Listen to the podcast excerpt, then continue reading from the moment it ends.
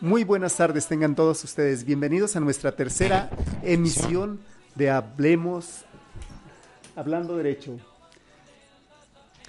Estamos, eh, hoy tenemos el gusto de recibir al licenciado, al ingeniero doctor en física, Omar Mireles. Sí, eh, mucho gusto a ti y a todos tus radioescuchas. Bienvenido. Gracias. Eh, vamos a abordar el tema. El tema es de inteligencia artificial y las nuevas tendencias tecnológicas que, que está habiendo en el mundo, aplicado a las ciencias forenses y a las técnicas periciales en particular. Ok, Omar.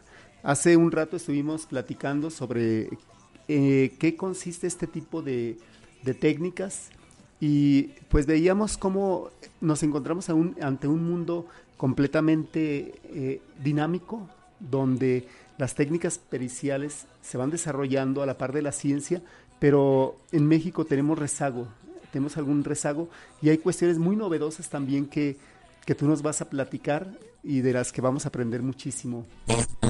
Sí, sí, sí. Así como lo mencionas, las ciencias forenses en, en, general en el mundo eh, están siendo desarrolladas muy bien. Sí, hay grandes investigadores, hay gente muy seria que, que se ha metido a la parte de las ciencias forenses y están dando eh, avances y crecimientos muy grandes. Sí, por desgracia México tiene un atraso tecnológico eh, de casi 15 años. Sí, entonces ese atraso pues, lo, lo, estamos arrastrando y lo empezamos a ver con respecto a otras técnicas que están haciendo en otros lugares. Muy bien. Acaba de llegar nuestro compañero y amigo Guillermo Torres, el doctor en física. Sí, Mucho gusto. Omar Mireles. Este, me vine barriendo, pero bueno, no, de todos modos Muy bien, llega, su, llega sudado nuestro compañero. Es que hay que utilizar Hombre. mi bici, la, la, el programa de bici, siempre vengo en la Contribuyendo al ambiente. Al, al, al este, Excelente. Y precisamente sobre tema de ecología también vamos a abordar un poco aquí con el doctor. Eh, es un experto en materia de peritajes y eh, ha innovado, ha creado una, una técnica muy especial eh, que, que, está desarrollando todavía y que nos gustaría que nos platicara de ella. Sí, bueno, en mi caso, mi, mi, entrada al mundo pericial fue un poquito accidental. Sí, a, algunos años atrás, si me hubieran preguntado o, dado la posibilidad de, de entrar al mundo forense, nunca me lo hubiera imaginado. Sí, yo me dedicaba más a cuestiones aeroespaciales y después cambié a cuestiones muy de geofísica, oceanografía física. Y gracias a, a, algunos conocimientos que pude obtener en la parte aeroespacial y en la parte de, de, de geofísica, he podido te, llevar algunas herramientas como inteligencia artificial a la parte pericial. Sí, en este caso he tenido la suerte pues de, de aplicar modelos de comportamiento social, sí, modelos matemáticos y modelos de inteligencia artificial a cuestiones que, se, que tienen que ver con identificación de obras de arte, que tienen que ver con acreditación de tortura, que tiene que ver con la búsqueda del punto de anclaje de delincuentes seriales, uh -huh. violadores seriales, asesinos seriales no me ha tocado trabajar, pero sí crimen organizado y otro tipo de, de, de, de delitos seriales. Interesante, ¿no? E, Es, esta técnica en, en, unos 40 o 50 años eh, ni se imaginaba, ¿no? Es decir, este, ahorita que te acabas de mencionar que tienes ya puntos de anclaje, es decir, que tú detectas rápido el modus operandi de, del asesino, del violador, de, del delincuente. Sí, sí, la, la, idea es encontrar el punto de anclaje que por lo general, en el caso supongamos de los violadores seriales, es su casa o su trabajo, que son los lugares donde ellos tienden a estar eh, planeando, planificando, uh -huh. y a partir de ahí se mueven a la búsqueda de la víctima. Sí, entonces a través de la distribución de sus delitos, se puede encontrar esos puntos, se, se acota mucho. Uh -huh. Y eso para cuestiones de investigación policial, pues es muy bueno. Bueno, ¿sí? no, es, es, excelente. Y lo que te entregarás. Así, no sé si me escucho, no me ha dicho Felipe.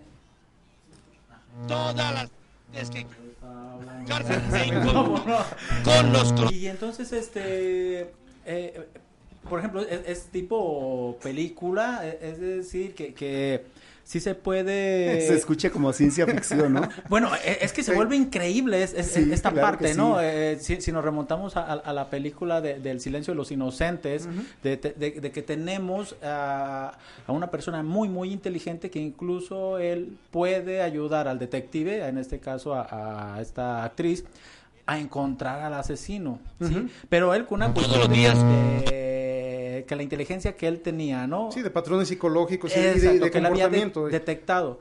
Pero e- e- e- este, es- esta tecnología, digo, me sorprende de, de- de cómo se ha movido el doctor de una área a otra, ¿no? y entonces se vuelve verdaderamente sorprendente que ni siquiera nos imaginaríamos de esa eh, área hidroespacial, que si nos puedes, nos puede explicar, doctor, este, sería muy interesante, a una cuestión geofísica, es, de- es decir, este, y luego a, a aplicarlo a una cuestión social, eh, la verdad que me, me dejó este sorprendido, pero también muy confundido en ese sentido. Ha sido una aventura. Sí, porque se- se- se- sería interesante cómo, cómo- cómo ha llevado es- es- esta parte a auxiliar a ahora sí que a nuestra policía investigadora y no solamente eso, sino este el peritaje cómo cómo, cómo empezó, en, eh, perito en, en qué área.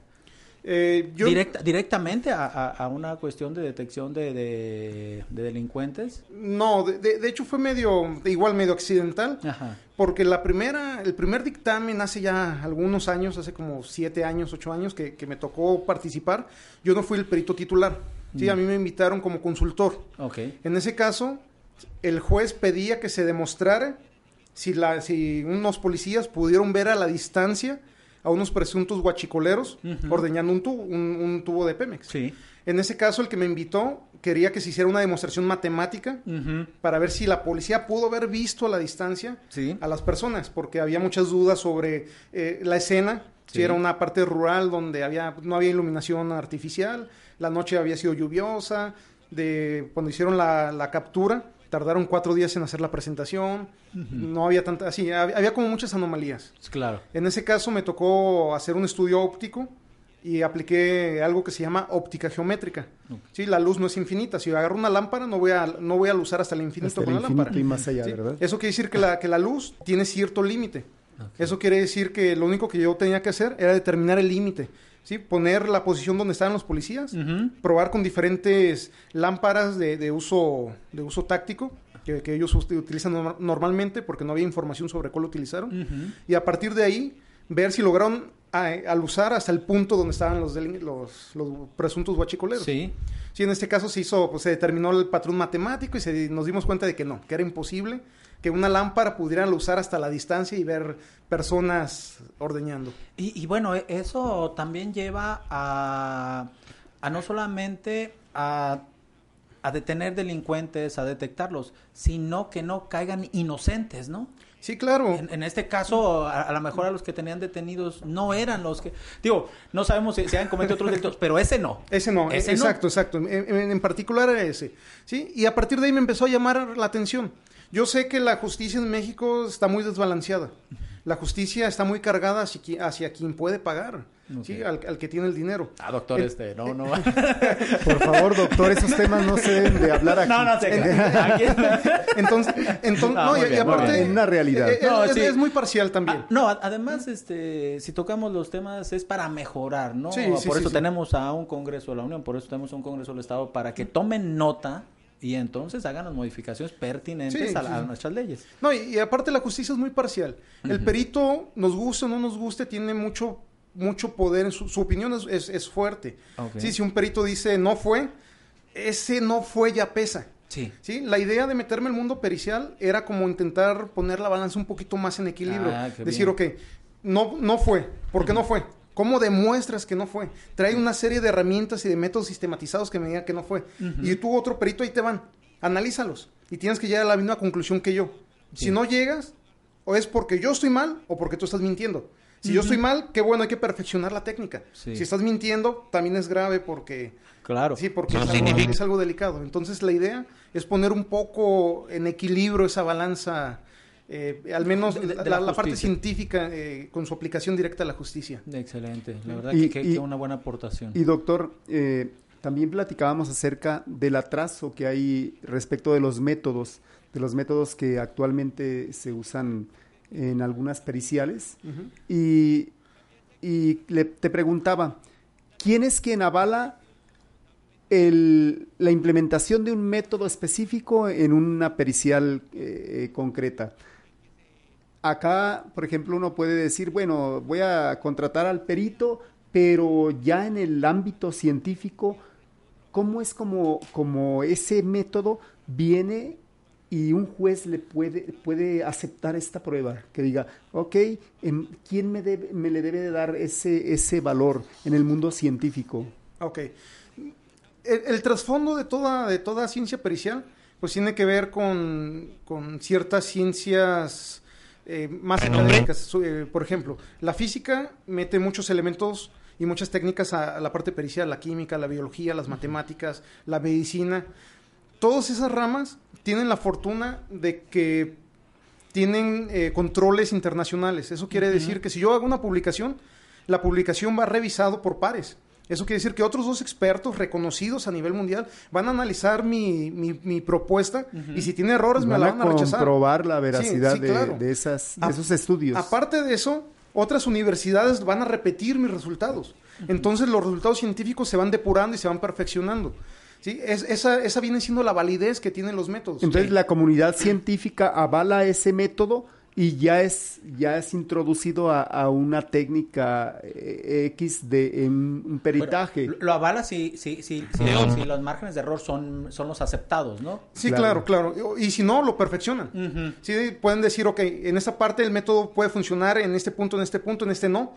Te propongo esta solución. Y otra, otro grupo de investigadores va, va eh, eh, hacer ese eslabón y se va haciendo una cadena fuerte. ¿Sí? Muchas ciencias periciales, muchas ramas periciales más bien, no tienen esa validación.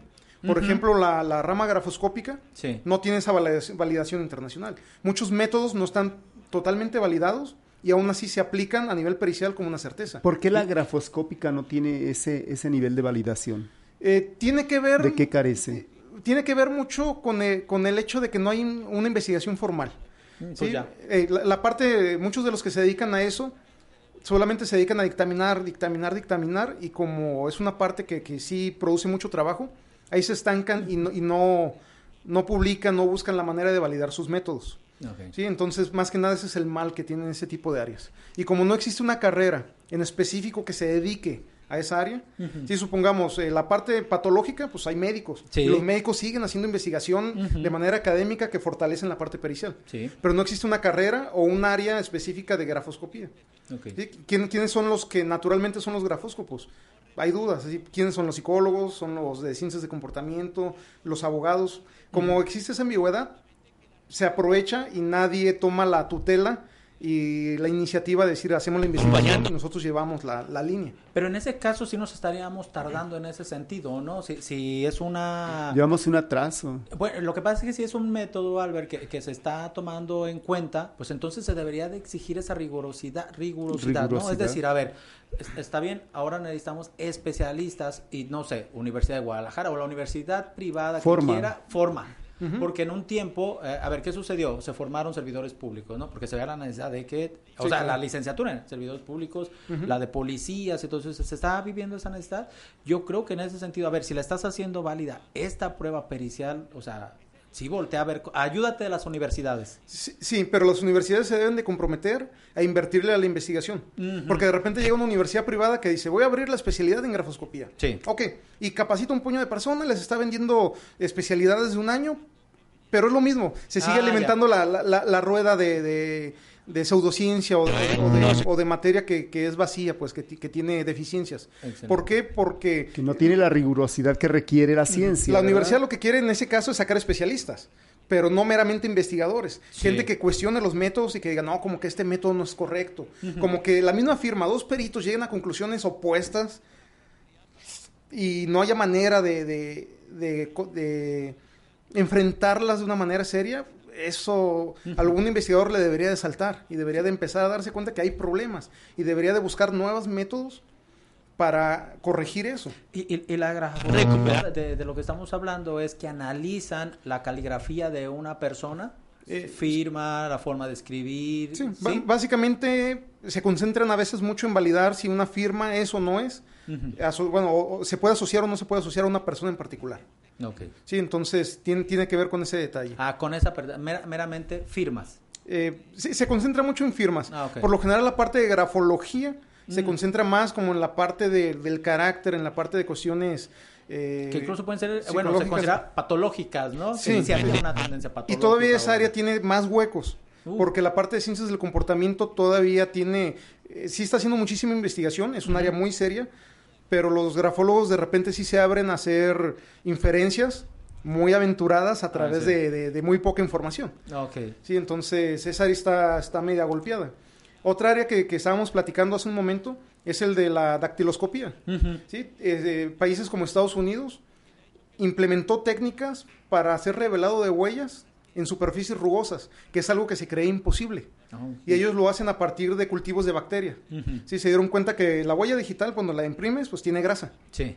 Y esa grasa, hay bacterias que consumen esa grasa. Entonces la meten, eh, supongamos, el arma, ¿sí? O meten una vara, eh, si, si, la huella se presupone en un palo, ¿sí? en, un tronco, lo meten en una cámara, en un tipo de, pecera, ¿sí? La, la, sellan y meten el cultivo de, bacterias como si fuera un gas. Entonces las bacterias se fijan nomás en la parte de grasa. sobre la superficie grasosa. Solamente. Entonces te forma la huella digital. Wow. Y a partir de ahí le sacas fotos y la puedes revelar y puedes seguir todo el procedimiento normal. ¿Se está implementando aquí en México? En México no se implementa. ¿Por qué? Por... ¿Ante, qué nos, ¿Ante qué nos estamos enfrentando pues, entonces? Pues, a lo mejor una falta de tecnología, una... yo, yo sigo culpando a la falta de interés. Sí, porque, bueno, y, una vez más a la ambigüedad de quién es el que se debe de hacer cargo del área. En ese caso fue un departamento de biología quien implementó esa técnica. En Estados Unidos. En Estados Unidos. Aquí en México, realmente, ¿qué persona que se dedica, que se dedica a la dactiloscopía es biólogo? Okay. Sí, entonces desde ahí empezamos a tener como esas ambigüedades y ese problema de, implementación. ¿sí? Eh, hechos de tránsito.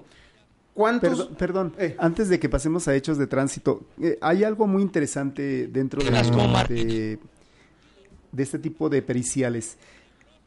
Aquí en México me estás diciendo que todavía no se ha implementado, pero en el caso de que yo tenga un interés muy especial de que se demuestre que yo no fui y yo tengo para solventar este tipo de, de pericial, en Estados Unidos me dices que sí, probablemente en Europa, probablemente en Europa también. Entonces, ¿qué pasaría en este caso? Solicito que se practique esa, esa, esa prueba en Estados Unidos, se me devuelve a, a, mi, a mi entidad y una vez que pasa esto, ¿va a tener un valor probatorio ante el juez?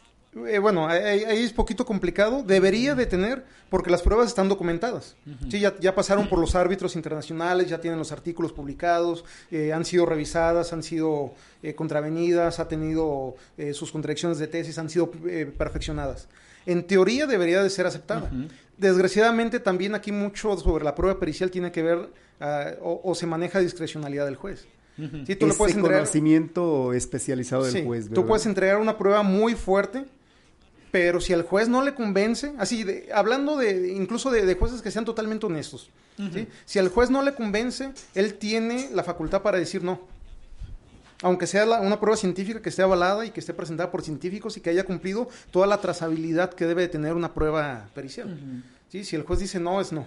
Igual no se puede ir en paro, hay maneras de pelear, pero pero sí sigue estando a discreción. Es que lo que nos vemos, lo que vemos ahí, no solamente a, tu pregunta, Albert, no solamente la cuestión tecnológica, sino también eh, la decisión del juzgador, ¿no? Sí. Sus criterios, su preparación, esa amplitud de, conocimiento que se requiere. Lo que pasa es que se puede ver rebasado posiblemente y dice, híjole, no, no quiero cometer un error, prefiero no validarla. O me asesoro de un cuerpo técnico de, de un... Eh, pues, pero, ese, eso es más complejo, porque ese es el problema. otro no, peritos en esa área. Y aparte no existe. Así, idealmente los jueces deberían de tener un cuerpo técnico. en teoría para eso estamos los peritos auxiliares. Deberíamos de, formar tipo consejos y el, y el juez con toda confianza debería de juntarse a, tres, cuatro expertos, depende de la materia que esté analizando, y consultarlos. Así es. Tengo este problema, ¿cómo ves? A nivel de actualización, ¿no? Exacto. eh, algunas mesas de, de, De actualización, de lo- Lo, dijiste perfectamente. y, No se acostumbra. y se va enriqueciendo el, el criterio del juez. Y no se acostumbra aquí. Sí, hay grandes expertos aquí en, en Jalisco. A, a- a pesar de, de que estamos atrasados, hay gente que es muy pionera. Sí, hay gente que está trabajando grafoquímica y que está haciendo cosas grandes en grafoquímica. Ah, ah, eh, es- ese qué- ¿En qué consiste, doctor? La grafoquímica consiste en determinar la edad de la tinta. Sí, de repente, La edad de la, la, edad tinta, de la que- tinta. bueno, que, que- que es muy A- común alguna vez me tocó ver un, en el sol la- un la- tipo de estudio de estos y decía, no hay manera de comprobar la edad de la tinta, según este estudio decía, porque eh, la tinta, para que puedas tener el comparativo, debes de tener guardado por ahí el, el- con el que vas a compararla, la antigüedad, la fecha en que se produjo, y va a ser muy difícil porque los fabricantes generalmente no hacen eso. Sí, no, sí, claro. Hay secretos industriales Sí, que no van claro. a permitir. Entonces aquí estamos ante un, Una novedad. cuestión novedosa muy interesante. Y, y es un, y son jaliscienses los que lo están trabajando. ¿sí? Y son métodos que, que, debe- que están analizando la pérdida de solventes de la tinta. Sí, determinaron que... Cómo que- se va degradando Exacto, que se va, que va perdiendo tiempo. Solventes y a partir de ahí puedes datar. ¿Sí? ¿Es caro todavía? Sí, es, es caro, pero existe la posibilidad. Sí, bueno, ¿Qué pero si estamos- significa pero- caro? pero, eh, va- va a en decir, traigo a, ¿no? mil Sí. pesos ahorita. ¿Cuánto, ¿De cuánto estamos No, hablando? pero, pero también caro en relación a cuánto vale el ¿A juicio. cuánto? Sí, ¿Qué- sí, sí, estamos- sí, qué claro. ¿Qué- es lo que se está moviendo? Se está Sí. debatiendo. Una prueba así por reactivos, solamente los reactivos cuestan como 120 mil pesos. Wow. Todo- todavía es caro. ¿Por qué? Tal vez todavía falta avanzar un poco, pero Sí. sí, buscar En maneras. medida que se vayan implementando estos métodos, pues sus costos van... Y son, y son pocas pruebas las que se hacen. Tal vez si se hicieran más, el mismo mercado reduciría el precio. Sí. Sí, por oferta-demanda. Esos reactivos bajarían los costos. Sí, pero existen las personas y, Me- y tapatíos. Entonces, sí hay pioneros en materia forense aquí en Jalisco, pero todavía eh, no, eh, pues siguen habi- habiendo cierta resistencia de repente con la gente que perita lo antiguo. ¿sí? El método de la mirada fuerte, lo que le estaba comentando. Ah, ese, Sí. ese- ese- ese En hechos de tránsito, Eh, en- ¿verdad? en muchas, así hay personas que, que ven los vehículos y dices, "Ah, así los miran, los miran intensamente, 80 kilómetros por hora. Y dices, ah, Ah. maestro, Y luego le dice, perito, disculpe, eh, ¿me puede eh, firmar aquí? Ah, permítame. ¿Verdad? Sí, así- que no veo bien. ¿Cómo lo determinó? ¿Cómo lo calculaste? Sí, claro. No, pues lo estimé por experiencia. Dices, no, pues ya no. Sí, hay otros que agarran las firmas y las ven a contraluz. Esta es falsa. Ah, bien, ¿cómo lo determinas? ¿Cuál es tu- Sí. No, pues es que se ve que es. Dices, no. Exacto, Sí, así. exacto. mm, eh, y, y mucho ¿Cuál- perito. ¿Cuál, es, peri- cuál es tu, tu, tu meto- tu método y la metodología que utilizaste, ¿no? Para determinar eso. Exacto, y, y es eh, lo que estábamos comentando hace un momento. Todo método peri- o, o toda técnica pericial tiene que tener trazabilidad. Eso quiere decir que debe ser un método sistematizado, de tal manera que si le das los mismos datos y el mismo método a otro perito, va a llegar al mismo resultado. Si no llega al mismo resultado, es porque uno está mal o porque el otro está mintiendo. Mientras no exista esa trazabilidad, la prueba pericial ni siquiera debería de ser válida, porque es subjetiva. ¿Qué son los requisitos en que se sujeta La ciencia. La ciencia. La ciencia. La y, re- y la, prueba pericial, en teoría, es una prueba científica. Sí. ¿sí? Entonces, el, el perito, por su mismo perfil, debería de ser alguien formado en ciencias. Ajá. ¿sí? Y, y tener esa, esa, esa característica muy marcada. Pero entonces, eh, ¿cómo se llega a ser perito? ¿La realidad o...? Sí, la realidad. no, te- realidad, sí. sí, sí, digo, así que, que, no sé, estamos en radio, entonces no sé qué, que si, si quieres la, la verdad. Aquí en México la legislación también es un poquito ambigua. Para ser perito, hay algunas materias que sí te obligan a tener eh, la, la especialidad comprobada. Supongamos medicina. Ajá. Sí, hay ramas médicas que no puedes tocar si no eres un médico. Exacto. ¿sí? Pero sin embargo existen muchísimas otras ramas que se permiten con el solo hecho que demuestres que tienes el conocimiento práctico. Hechos de tránsito, grafoscopía, eh, balística, todas las ramas Experiencia. de, de- de entrada que no tienen una carrera universitaria que la vale de, de manera directa. Uy, pero, pero entonces sí, estamos, sí, está, sí, está, sí tenemos carencias. No, muchísimas. Porque estamos hablando, a- a- doctor, nos acaba de decir que la física abarca muchos aspectos. Y si alguien un peritaje en balística, olvídate, estamos hablando que requiere saber física, debe saber bio- eh, química, Química, sí, claro. bioquímica, porque sí, sí. entonces no solamente es dónde entró el agujero y cuál salió, ya determinaste el, el- el- el calibre de la bala y la arma. No, No, no, no, no, no. Son todos los daños, la trayectoria que, que, que implica ciencias biológicas. Estamos hablando que concurren una serie de, de ciencias o de disciplinas, ¿verdad? Para llegar a un dictamen. El, problema es que todo eso ya nos exige en la práctica. Ah, sí, aquí una persona dice, bueno, yo soy eh, experto en balística porque tomé un diplomado de dos meses en balística. Ah, ok, perito en balística. Y, ya, ya, ya, te permiten dictaminar. ¿sí? Eh, todas, todas esas lagunas, toda esa ambigüedad que existe, ¿sí? Pues es aprovechada por muchos eh, que se dedican simplemente a peritar como si fueran tipo mercenarios. ¿sí? Dame 20 de dictámenes al mes y te perito todos. Es que es mucho trabajo. Un dictamen normalmente me tardo tres meses en hacerlos bien, así con, con seriedad. Claro. Sí, entonces ellos hacen eh, 15, 20 a la semana. Dices, ok, algo, algo sospechoso está saliendo dentro del dictamen. ¿sí? No digo que un dictamen tiene que ser muy grueso o muy delgado. Pueden ser tres hojas, pero de calidad. Sí, claro, o 50 hojas, pero de calidad, sin, sin, sin tener paja. Bien objetivo. Sí, claro. También, ¿cuál es el problema? Que la gente seria no se acerca mucho a la parte pericial. Supongamos los químicos, los ingenieros, no se acercan tanto a la parte pericial. Una, por desconocimiento.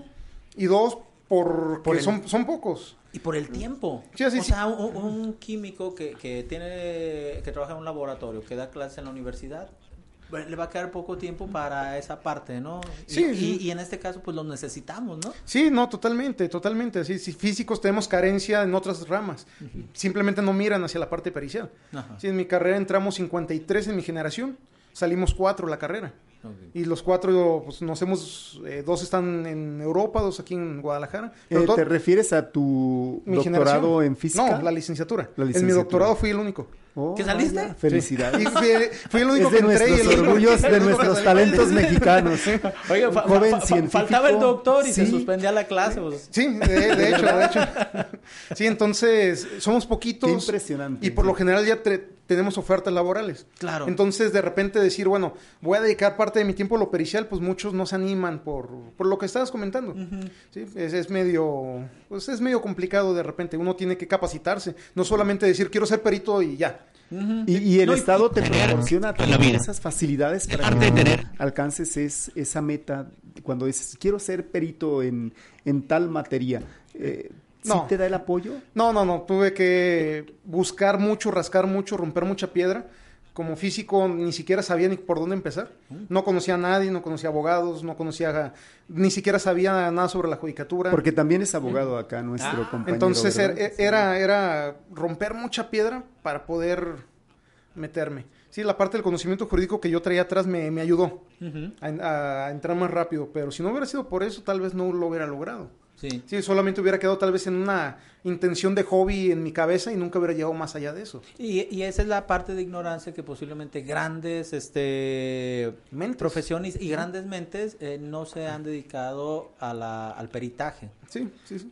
y, y el ejemplo es que mucho experto en química, en física, en biología, etcétera, publican a nivel académico muchas cosas muy interesantes sobre ciencias forenses, pero a nivel académico que nunca se aterrizan a la práctica porque se publican en revistas muy especializadas que solamente leen gente muy especialista. Un gremio, muy, muy reducido. Sí, muy, pequeño que tal vez tampoco, tal vez sí está interesado en la parte de ciencias forenses porque es algo que hasta puede ser romántico. La parte de decir, ah, estoy investigando el crimen, estoy... Ah, qué romántico va a tener eso, doctor. Pero bueno.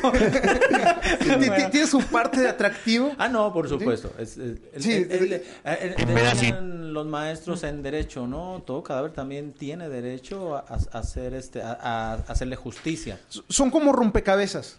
Y aquel que estudia ciencias como que ya está acostumbrado a, enfrentarse a problemas complicados. Entonces, un rompecabezas que tú dices, tengo muchos elementos, de repente no te cuadran. Y sabes que no los puedes forzar. Tu teoría del caso tiene que cambiar para encontrar la manera en que las cosas se embonen. Y al final se, se, crea una imagen. Sí, te das cuenta cuando, cuando el camino es correcto. Sí, porque se crea una imagen natural que, no tiene ningún elemento forzado. Toda esa parte la gente de ciencias creo que la disfruta mucho de, pues, de manera natural. Viendo la cuestión de investigación. La, cuestión académica, sí. Entonces muchas contribuciones de los científicos a las ciencias forenses se queda en el mundo académico. Nunca va en el cajón allá. A la parte a la, parte operativa. Vamos a un corte. Y regresamos para mandar este saludos. Desde Jalisco, México, para el auditorio Noticias. Antena Noticias. Nuestras coordenadas. Antenanoticias.com.mx. Estamos de 9 a 10 de la mañana de lunes a viernes. Cuarto de guerra con Alberto Osorio.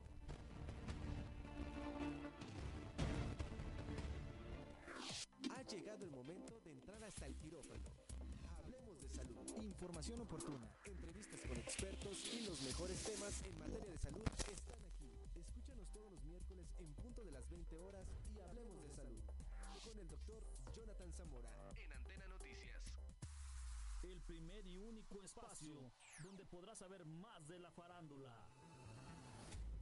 El mundo de la fama. La vida de tus artistas favoritos. Entrevistas, cápsulas, noticias, deportes, conciertos y eventos especiales. Escúchanos todos los miércoles de 5 a 6 de la tarde en exclusiva por Antena Espectáculos.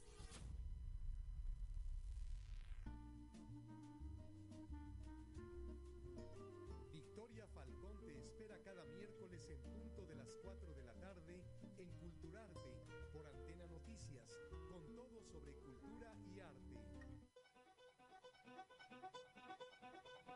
Día-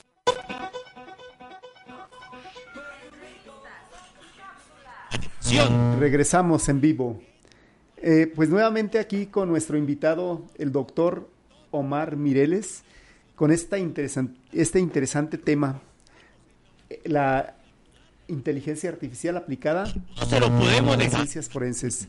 Omar, y fíjate que hoy casualmente también se celebra el deceso. Bueno, eh, la información que leí era entre el día de ayer y el día de hoy. Algunos comentaban que era el día de ayer, otros el día de hoy, de la muerte de un gran poeta, de Federico García Lorca, que, que hoy se festeja también su, su, su fallecimiento.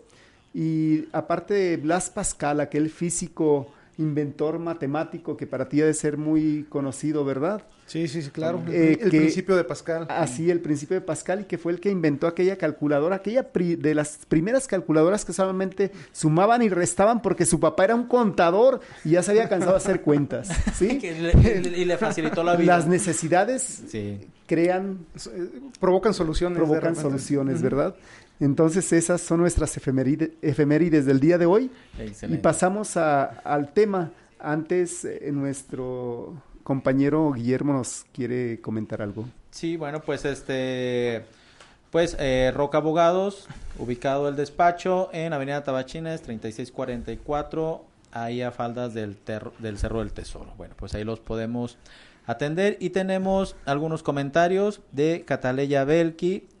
Buenas tardes. Y pregunta, ¿cómo se puede saber si es un suicidio o feminicidio? Que ahorita, a ver si el doctor, que yo creo que sí nos va a dar una, una respuesta. Eh, Cataleya también señala, buen tema.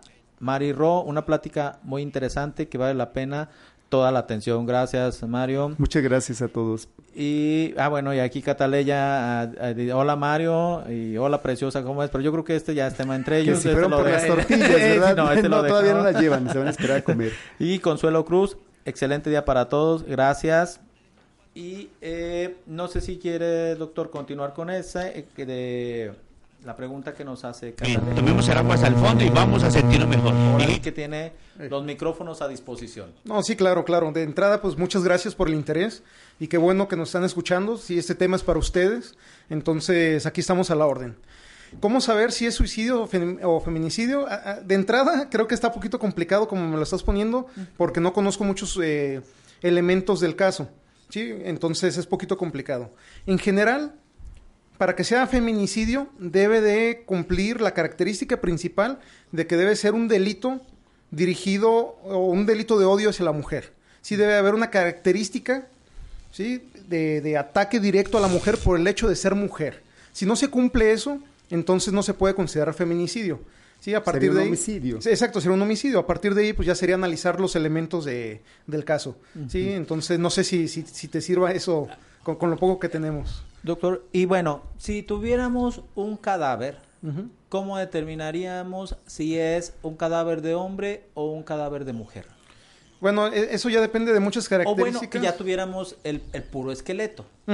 Porque, bueno, si, si todavía tenemos otros Órganos, tejidos, podríamos ajá, determinarlo. Pero si tuviéramos el puro esqueleto, es, esta misma tecnología que usted tiene, ¿se aplica o cómo podemos determinar si es eh, un esqueleto de hombre o de mujer? Bueno, eh, en ese caso creo que yo bueno, nu- nunca he trabajado nada que, que tenga que ver con inteligencia artificial. Ah, ok. Lo- Los, los antropólogos ya por lo general lo tienen más o menos bien trabajado con respecto a la, a la medida de algunos huesos, Ah, así como viene siendo la- el tamaño de la pelvis o algunas aperturas, y a partir de ahí ellos, ellos más o menos determinan, Determinan, ese ya. tipo de características. Ahí ya tenemos un, un- un- un- un primer, este, una primera seña, ¿no? De, bueno, es hombre, es mujer. Yo me acuerdo que en este, ahí en la facultad, en la carrera, eh, llevamos un libro, de hecho me lo, me lo firmó mi, mi maestro, el de la eh, reconstrucción de cráneo. ¿Se puede hacer en base a esa tecnología o seguimos utilizando una, una técnica antigua de que era como tipo masilla que se iba formando en base al, al cráneo? ¿O ya su tecnología ya, o hay nuevas tecnologías que nos pueden crear en, ter- en tercera dimensión la, el rostro? Eh, sí, sí, en, en ese aspecto creo que los que se dedican a hacer ese tipo de reconstrucción se han sido un poco entusiastas y se han subido a- Mm. al- al mundo tecnológico y muchos equipos en México sí utilizan ya softwares muy avanzados que te permiten hacer las reconstrucciones 3D. Sí, in- Interesante. incluso creo, no, no estoy seguro, pero creo que aquí mismo el Instituto Jalisciense de Ciencias Forenses también ya está utilizando tecnologías similares. Incluso algunas bases de datos que diseñó la UNAM adaptadas a, a rasgos de mexicanos. Que también eso es, es algo Ah, es- importante. Es, es importante. Pues también les invitamos a nuestros amigos del Instituto de Ciencias Forenses que si nos están escuchando, pues también aporten algo a este a esta mesa de, Sí, de diálogo. de diálogo. Sería muy interesante escuchar una opinión eh, desde ese desde ese ámbito Sí, por que contribuye y enriquezca es- esta se- esta sesión. Ujú.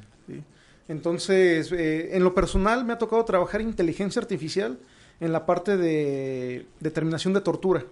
Sí, también eh, me tocó un caso donde se tenía que determinar la tortura cinco años atrás.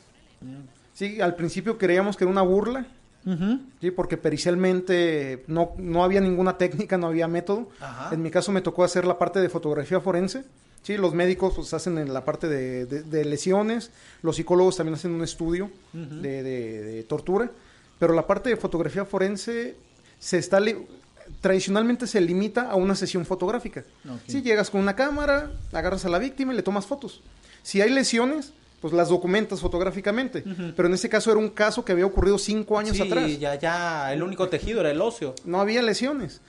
Sin embargo, a través de, de un software de inteligencia artificial, de un programa, se pudo analizar mil, 1080 fotografías de un historial de cinco años de, de esa persona y enseñamos al programa a que distinguiera su cara con mala fotografía. Es decir, esta foto está mal. Lo que estás viendo es una sombra, no es una lesión. ¿Sí? Esta foto está muy a la distancia. Su cabeza no es así de chiquita. Sí, es la distancia. Entonces, eh, si te acercas, se hace poquito más grande. Eh, esta cosa no es una lesión, es pelo. Sí, es cabello. Le el enseñaron, lo- lo oí- le enseñaron enseñamos. programa. El, el- el programa fue como haber hecho un niño.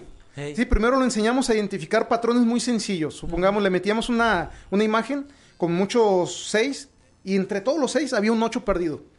Entonces el programa tenía que identificar el ocho. Era como agarrar a un niño de seis años, darle una bolsa con arroz Sí. y un frijol. Ajá. Y decirle al niño, bueno, más, más chiquito, de hecho un niño de tres años. Sí, un frijol. sácale el frijol. diferente. eh. Sí, después metes muchos frijoles de muchos tipos diferentes y le dices, quiero el frijol de esta característica en particular, el peruano. Sí, no, no los frijoles negros. Eh. Entonces el, el software va aprendiendo, va creciendo igual que una persona. Muy interesante. ¿sí? Llegó el momento en que el software ya tenía la, el- la capacidad de una persona universitaria.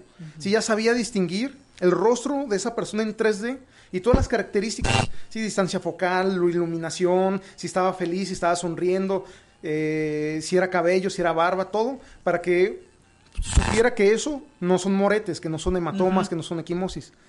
Y después le metimos fotografías donde sospechábamos Ajá. que había equimosis, pero a simple vista no lo logramos encontrar. Entonces el software lo que hacía, comparaba toda su inteligencia, todo su conocimiento, su experiencia con estas nuevas imágenes y escaneaba la cara y descubrió que había equimosis en las fotos donde lo están procesando. Wow. Entonces con eso nosotros ya estábamos acreditando de entrada que había golpes. Sí, Y a partir de ahí se hizo otro software que datara la edad.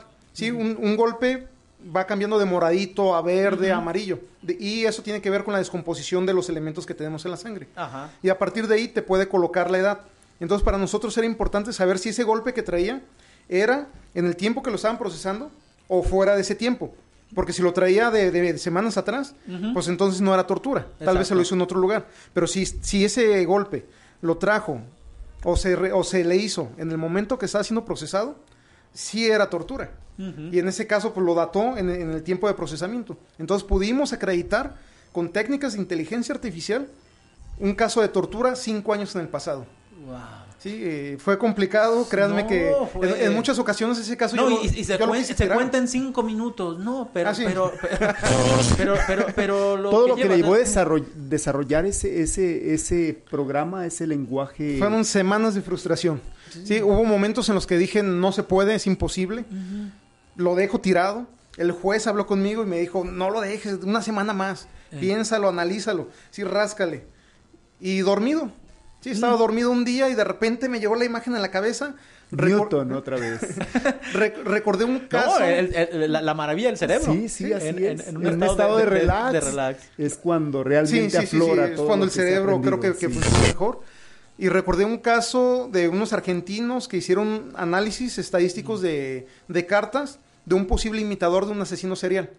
Sí, ellos creían que, que- que esas cartas estaban siendo escritas por un imitador. Entonces agarraron las originales, agarraron las del imitador e hicieron análisis estadísticos avanzados. Y con eso determinaron que era un imitador. Entonces dije, bueno, si a ellos les funcionó con las palabras, habrá manera de hacerlo con, Con imágenes. con imágenes. ¿sí? Si yo agarro dos cuadros y analizo la distribución estadística de los patrones de color, puedo determinar si es de un autor o no. Y a partir de ahí puedo hacer eso con fotografías, Y a partir de eso, con lesiones. con lesiones. Y salió la idea y, y el programa tardó mucho, pero salió bien. Entonces, eso quiere decir que, que, que pudieron resolverlo en un, en un cadáver. No, ya de, en un de hecho una cadáver, persona en, en- una en un persona imputado. viva. Sí, en un imputado. Sí, en imputado. Ah, perdón, perdón, me- entonces me confundí. Sí. Entonces, ¿qué quiere decir? Que tú ya con el, con el, con ese software, tú ya puedes determinar las lesiones, el, el, incluso la profundidad de la lesión, o sea, qué, qué tanto no, porque se puede ver un, un, un- un, este, un hematoma, pero sí, pero ese hematoma lo que provocó una contusión y hasta dónde produjo el daño a otros tejidos más profundos. Se puede extrapolar el método a muchísimas cosas.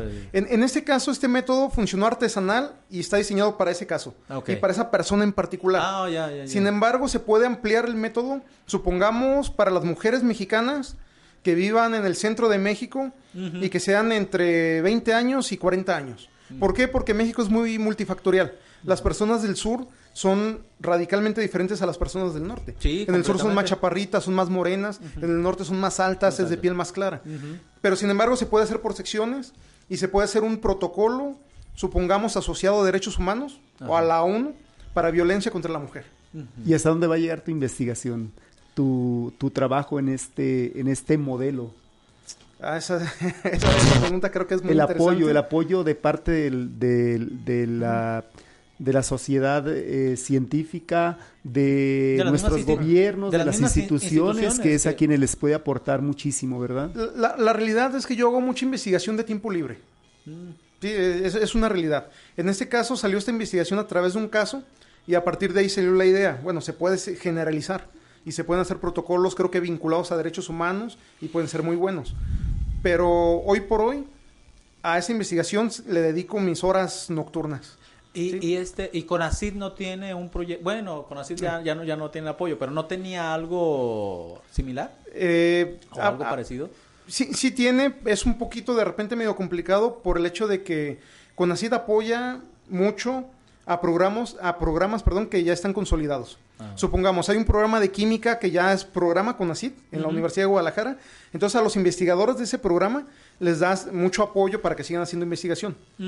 Aquí en Jalisco, la licenciatura de Ciencias Forenses tiene, tiene tres semestres. ah está, es joven Es joven, no tiene departamento de investigación. Entonces, de repente, meter proyectos de investigación de este tipo es, es un poquito complicado todavía. Claro, por- porque una de las cosas es, do- do- enséñame tus laboratorios, enséñame tu... tu ¿Con qué, ¿Con qué posgrado tienes vinculado? ¿Sí? Pues no existe el posgrado. Entonces, ¿a quién le estoy dando el dinero? ¿Sí? ¿Cómo, ¿Cómo estoy soltando el dinero? Eh, Esa es la parte complicada. Creo que todavía nos falta trabajar un poco esa parte de desarrollo de programas y vincularlos al CONACYT, lograr investigadores, excelencia, para tener más flujo y poder hacer una investigación mucho más, pues más fluida. Sí. Pues Había- Había... se vuelve complicado. Sí, fíjate Memo que en lo que estuvimos platicando un poquito fuera de aquí de, de la ¿De la cabina? de la cabina, había un tema que se me hizo muy interesante, el hackeo ético. Yo francamente no había escuchado e- este tipo de denominación y pues te quiero preguntar, ¿qué, qué tipo de, cómo se puede definir este, este tipo de, de, no sé cómo llamarle, si sería un, si sería una técnica, un peritaje o qué es. Ok. Bueno, eh, como contexto, actualmente yo me dedico a tres materias periciales que son en las que más trabajo. De repente me abro a otras que tienen que ver con cuestiones matemáticas, Sí. pero son las tres principales. Eh, acústica forense, hechos de tránsito e informática forense. Sí, son las tres donde más trabajo tengo. En el caso de informática forense, nosotros como peritos tenemos muchas limitaciones legales. Nosotros no podemos llegar y romper una clave. Sí, eso está prohibido. Nosotros si hacemos eso podemos tumbar un caso, podemos sacar la prueba sí, de- de- de- del asunto jurídico y eso repercute directamente en el caso. Sí, entonces como peritos debemos de tener mucho cuidado y debemos de respetar muchas, muchas reglas, sí, muchas leyes que, que nos limitan. En el caso del hackeo ético es cuando un juez nos autoriza romper una clave de una cuenta en específico y por motivos muy específicos. En Por este- ejemplo, en, en- en este caso me ha tocado trabajar en tres casos en diferentes eh, tiempos, lugares y circunstancias. Y los tres tenían que ver con depredadores sexuales. Había sospecha fundada de que niñas menores de edad Ajá. estaban teniendo comunicación con depredadores sexuales a través de Facebook. Entonces, como existía la sospecha muy, muy bien fundada, los jueces nos autorizaron romper las claves de los Facebook de, de- de esas personas para hacer análisis. Ese, bueno, este se llama teoría de grafos, analizar los contactos y ver todo eso. En un caso en particular, ya la niña tenía una cita concertada con el depredador a tres días. Eso quiere decir que si nos hubiéramos tardado, hubiéramos perdido a esa niña. Ajá. Sí, la entonces... importancia, la importancia sido una víctima. de que haya una Sí, claro. rápida respuesta de parte del órgano jurisdiccional Sí. y de la pericia de, de ustedes, ¿verdad? Sí, aquí la importancia también de que los jueces entiendan y sean sensibles a este aspecto. Sí, eh, por lo general esas- estas claves se rompen sin que las niñas se den cuenta. Es lo que te- le, le iba a preguntar, doctor. Es decir, tú la abres, haces todo un rastreo, pero se vuelve a, blo- a bloquear y ellos no se dan cuenta de, Sí, de- de, de que de fueron hecho, rastreados. a veces hasta nos permiten hacerlo con determinado tiempo muy particular. Así no podemos hacerlo cuando nos dé nuestra gana ni podemos tener abierto la investigación todo el tiempo que queramos. Sí, sí, tenemos tiempos muy, deli- muy delimitados para eso, por el respeto a la intimidad de, de la información de la persona. Ajá. Sí, entonces no podemos, no podemos invadir ciertas cosas. Pero Antes es, es de que se nos convierta en una prueba ilegal, ¿verdad? Sí, sí, sí, sí. sí. Ilícita. Y, y que ya no tenga la, la, la validez. Sí, Así es- es. esa es la parte como, como Delicada, delicada de- de, ¿verdad? de la parte de, de informática forense. Sí, muchas personas llegan y dicen, es que necesito que me truenes tantas claves y que me revises. No, no, espérate. No, que esa- no es así. no, no es que no se pueda técnicamente, es que no se debe. Entonces, hay que seguir las normas, pide una, eh, una autorización de un juez federal de control, sino, así. Hay una serie de lineamientos que se deben de seguir para las pruebas jurídicas, Y para las pruebas se, se- se informáticas. pide a la plataforma, en este caso a Facebook, se pide, se, se solicita un permiso o No, no, sí se podría, pero sería lentísimo. Ah, ok. Sí, no, aquí se, se utilizan técnicas eh, ya de, pues de hackeo meramente. Sí, tronamos las claves o, o le robamos la clave a la niña. Y entonces, es, eso, eso también da a la parte de que también investiguen a, a las personas, ¿no? Sí, sí, sí. Es decir, me- por ahí hubo, había un, un virus, ¿no? Que no me acuerdo si era israelí, que, que habían introducido para, para espionaje. Sí, no, la, la, la parte de espionaje es... Otra cosa. es- es- Es y, y es muy común, ¿verdad? no, y es, es muy común, es, es más normal a veces de lo que podríamos imaginarnos. Sí, me ha tocado trabajar en foros donde analizamos, supongamos, los celulares, a ver si están intervenidos, y sale el 20% de, de, de la audiencia que, que tiene intervenido. Sí, entonces toda la parte de... ¿De verdad? Sí, la, Déjalo apago. No, pues que, que lo apagues. to- toda la parte de... de- la, la parte informática está creciendo mucho. El delito está emigrando Sí, a la parte informática y, y es mucho más rentable. Sí, un, un joven de 20 años en un año roba 3 millones, de- eh, sí, tre- 300 millones de pesos, perdón. ¿sí? Y, y es atrapado porque comete errores. ¿sí? No, no porque haya una investigación eficiente para atraparlo. ¿sí? Por lo general pasan desapercibidos. De gran parte de mi trabajo es me dedico, bueno, en la parte de informática mucho de lo que cae son fraudes bancarios. Ajá. ¿sí? Una persona tiene dinero, de repente hay una, una transacción no reconocida y en tres minutos le quitaron 300 mil pesos. El abogado, en este caso, no se va al tema penal. ¿Por qué? Porque si se va a la, a la parte penal, pues tiene que hacer la denuncia, se tiene que hacer un equipo, tiene que encontrar a la persona. Supongamos que es un solo delincuente, que no son tres que están di- dispersos por el mundo. Es, uno solo. Lo agarras. Ya que lo agarras, tiene, tienes que correr con la suerte de que tenga el dinero para poderte Ajá. recuperar el dinero. Si ya no tiene el dinero, pues es un problema porque la parte se, se hace muy largo. Entonces lo que hacen los abogados normalmente es irse a la parte mercantil. Demandas al banco. El banco no me cuidó mis datos, sí, a veces fallan los sistemas bancarios, es, es una realidad. Y por ahí te roban las claves, esa es una realidad también. Entonces uno se va a la parte mercantil, demandas al banco, le ganas, el seguro te paga el dinero y todos están felices. Pero el delincuente sigue Eh, sí, en impunidad. Sigue operando allá. Exacto, ¿verdad? porque no pasó nada. Nadie lo investigó, él siguió con el dinero y él puede seguir haciendo eso. ¿Por qué? Porque a nadie le interesa agarrarlo. Esa, es- esa es la realidad de los fraudes bancarios. ¿sí? Es, es un asunto que se reduce a cuestiones mercantiles y no penales. Ajá. Entonces, esa es la parte por la que el, el delito está emigrando Y va a caer hasta que comete el error. hasta que comete el error. Porque va a volver, dice, bueno, 300, bueno, y otros 100. Sí, otros sí, sí, 200, sí, hasta Es claro, fácil, claro, claro. Hackear, Pues para él. hackear cuentas. Un grupo de personas menores de 30 años en poco tiempo se compran una colección de carros de lujo, Ah, se ay, empiezan ay. a dar una vida de, de- que no pueden explicar, Entonces llaman la atención, es cuando los agarran. Tres nuevos magnates del mundo, Exacto, ¿verdad? si, si fueran discretos tal vez nunca los atraparían. Sí, es Porque imposible. ha, habido hackeos en los que se roban un peso de cada cuenta y hacen fortunas. Sí, eh, imagínate, así por, por cinco pesos que te roben no vas a demandar. Ajá. Le robas cinco pesos a 50 millones de personas, No, pues eso. ¿sí? En un mes ganas más de 400 millones de pesos y nadie te va a demandar. Sí, Entonces, pues, el delito perfecto creo que, que sí puede existir. Quedan impunes. ¿sí? La venta de armas. Actualmente la venta de armas está pasando más al mundo cibernético. Y no porque te vendan el arma directamente. Lo que están haciendo, están vendiendo el plano de la pistola. Y lo puedes Ah, imprimir en pues, 3D. eh, Claro, ya con, la- con, con los tornos, este... Sí, lo, lo imprimes en 3D. Automáticos. En, en- en impresoras sí. 3D y tienes pistolas sin registro. Funcionales. Las ah, balas también se pueden hacer de manera casera. Entonces tienes eh, totalmente armas que no están registradas. Ya no es necesario traficar la pistola en sí misma. En- Entonces, aquella operación de Rápido y Furioso de las armas que vendieron aquí a los este narcotraficantes que Estados Unidos, Estados Unidos iba a este, perseguir, o sea, era una mentira todo eso. No, puede, puede que sea cierto, pero es la manera complicada de hacerla. Ok. Sí, yo les hubiera vendido una serie de impresoras 3D que cuestan 30 mil pesos, les hubiera dado los planos y les hubiera dicho, ponte a imprimir im- pistolas. Y sabes dónde está porque detectas a, a la, a la- la máquina los- Eh, eh, hu- hubiera sido más sencillo. y a lo mejor menos muertes, ¿no? Y Fue, fue- sí, ellos se fueron por una parte muy complicada. Sí, entonces la tecnología está cambiando también la manera de resolver la parte pericial. Y entonces volvemos, nos está rebasando también la tecnología en una cuestión eh, jurídica, forense. Sí, totalmente. Sí, totalmente. Eh, México tiene una brecha digital muy marcada. Hay gente que sabe mucho de tecnología, hay gente que sabe casi nada de tecnología. ¿Sí? ¿Por qué? Porque nunca les llegó la tecnología. México tiene muchos pueblos muy aislados.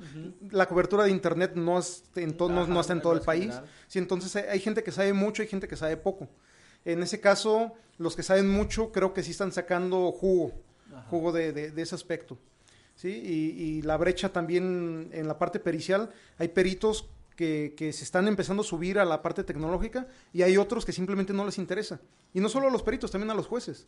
Sí, hay jueces que la parte tecnológica les empieza a llamar la atención, empiezan a preguntar. Hay otros que simplemente no les interesa. Y, la- Pues- y- y el delito cambia. Hay, hay que Sí. convocar a, a foros, a jueces, a magistrados, precisamente para que vayan en esa línea de, de la de irse actualizando, de irse enriqueciendo en su haber jurídico y creo que sería una forma de contribuir también a, a ese a superar ese rezago que hay en, en materias especializadas, ¿verdad? Sí, creo que nos toca. Sí, simplemente se ve en la parte del WhatsApp. Ajá. Durante mucho tiempo, eh, los mensajes de WhatsApp no se consideraban prueba. De, de algunos, tal vez un año para acá, ya se consideran prueba. Sin embargo, existen apps que te pueden generar mensajes de WhatsApp en tu celular de manera interna del contacto que tú, que tú quieras y de la hora y fecha que tú quieras. Eso Oh, quiere decir que si yo quiero decir que tú me mandaste un WhatsApp a mí diciendo que me ibas a dar un millón de pesos y que era un contrato entre los dos, yo puedo poner la fecha, puedo poner tu teléfono, puedo poner la hora y me lo va a mandar en automático. Entonces eso yo lo podría presentar como prueba. Pero le- lo habría manera de, de, por ejemplo, e- identificar si es un mensaje que fue enviado de otro usuario al tuyo o si fue un mensaje creado. Sí, sí se puede, es complicado, es complicado, pero sí se puede. La otra pregunta es, ¿cuántos peritos pueden? Vaya. Sí, esa es otra pregunta ¿Y- y importante. ¿Y, y quién se va, se, este, se va a involucrar? ¿Cuánto tiempo va a llevar? Y lo que dice, ¿no, doctor? No, bueno, pues si esto va a tardar este, seis meses y con esto en, en dos meses ya lo resolví, es mejor. Pues muy interesante todo lo que nos has aportado, Omar. Creo que hay, hay mucho material todavía para algunos otros programas donde pues vamos a tener el, eh, ese gusto de invitarte a ver si puedes Gracias, gracias. participar con nosotros. Te, te doy las gracias por tu tiempo, por tu conocimiento que has compartido aquí con nosotros. Y pues, eh, si gustas eh, anunciar tu, tu teléfono para aquellos que, que requieran de tus servicios, ¿verdad? Bueno, pri- primeramente, muchísimas gracias por la invitación. Sí, gracias a todos los que nos estuvieron escuchando por su tiempo. Sí, sigo sus órdenes. Eh, en- mi caso, me pueden encontrar en el teléfono 3314 80 83 90. Sí, es, es el teléfono personal. Eh, somos el corporativo Pericial Physics y pues ahí estamos a, a la orden de cualquiera que nos necesite. Muchas gracias, Omar. Y también por ahí hay una nota muy interesante eh, en el mundo del, del deporte, específicamente del fútbol, Guillermo. Sí. No sé si ya por ahí ya leíste la no- lo último de noticias sobre la ley del talón. No, fíjate que esa no. Este, Pues, vi- vi Fíjate que por ahí rescaté deportivo. esta, esta noticia. Se me hizo muy interesante, un tema muy de tu especialidad. Dice, la federación publica la circular 4 sobre la ley del talón y no habla de intencionalidad. Dice, los árbitros deben proteger la inte- integridad física de los jugadores y sancionar este tipo de acciones con la correspondiente tarjeta roja. Expulsión para aquel que llegue y de manera intencional eh, lastime a otro en el talón, pero va más allá. Dice, el Comité Técnico de Árbitros pidió durante la pretemporada a los, a las tren- a los trencillas que castigasen con roja directa a las entradas por detrás que pudieran poner en riesgo a los jugadores. Y así ha sucedido en la primera jornada de la Liga Santander. Hasta en tres ocasiones el VAR entró para avisar al árbitro de una entrada que podía poner en peligro la integridad del jugador. Pues es algo muy novedoso Sí, ya también que con lo que habíamos platicado la vez pasada, ya de una lesión, de una entrada ya con intención para lesionar al, al deportista. Pues con este, con esta noticia también venimos a contribuir un poquito en el mundo del deporte que hoy no platicamos casi nada. No sé si tengas algún mensaje No, por ahí es- para es, los atletas. este, no, pues gracias al, al doctor Omar por habernos acompañado, gracias Alberto por invitarme y bueno. pues, Muchísimas gracias al auditorio. Los esperamos en nuestra siguiente transmisión en vivo y pues denle like y ayúdenos a compartirlo. Muchísimas gracias, Omar. Gracias a todos ustedes. Gracias, gracias a todos.